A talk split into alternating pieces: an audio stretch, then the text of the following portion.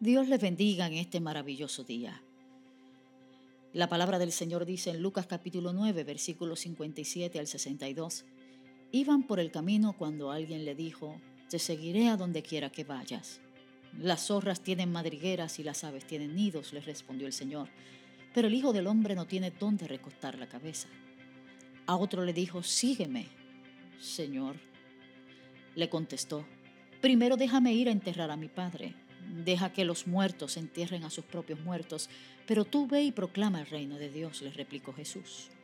Otro afirmó, te seguiré, Señor, pero primero déjame despedirme de mi familia. Jesús le respondió, nadie que mire atrás después de poner la mano en el arado es apto para el reino de Dios. El compromiso de seguir a Jesús tiene condiciones, mis amados hermanos. Estos breves diálogos que se encuentran en este pasaje nos manifiestan de una forma extraordinaria la manera en que nosotros debemos mirarnos en el espejo de nuestro compromiso con el Señor. En el primer diálogo, esta persona está dispuesta a seguirle a donde quiera que su maestro vaya, pero no ha tomado en cuenta el costo, lo que eso significa para él. En el segundo, Jesús es el que invita a una persona que hasta ese momento no estaba comprometida con ese movimiento extraordinario a que le siga. Pero este le dice, Señor, primero debo ir a mi casa. Y el tercero quiere seguirle como el primero en, en la historia, pero de nuevo pone condiciones. Es interesante porque en el primer diálogo, de alguna manera enfática, el Señor está diciéndole a aquellos que quieren acercarse al reino de Dios que deben estar dispuestos a pagar el precio de ese llamamiento. ¿Sabes qué? Seguir a Jesús significa Getsemaní, Gólgota, sepulcro, significa compromiso. Este hijo de hombre no era el hijo de hombre reinante que el pueblo judío esperaba, era un hijo de hombre siervo y humilde. ¿Lo has pensado bien? Amados, ¿lo hemos pensado bien?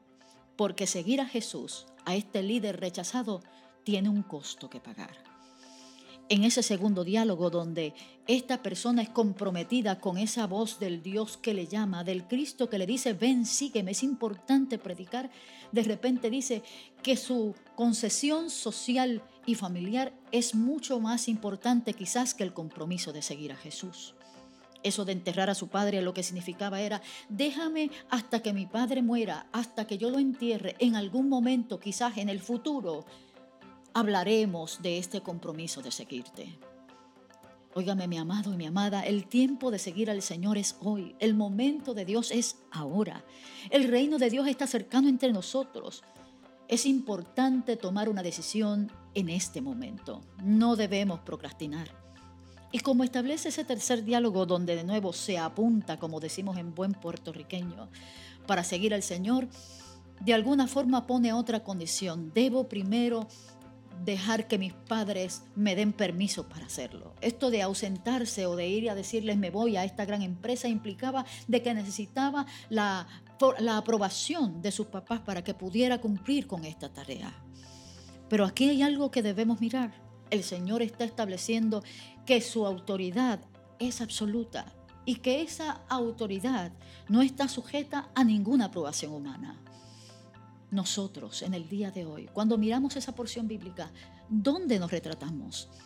Yo creo que el Señor nos está invitando a todos nosotros a un compromiso absoluto con su causa y con su reino, para la gloria de aquel que nos llamó. Así nos ayuda el Señor.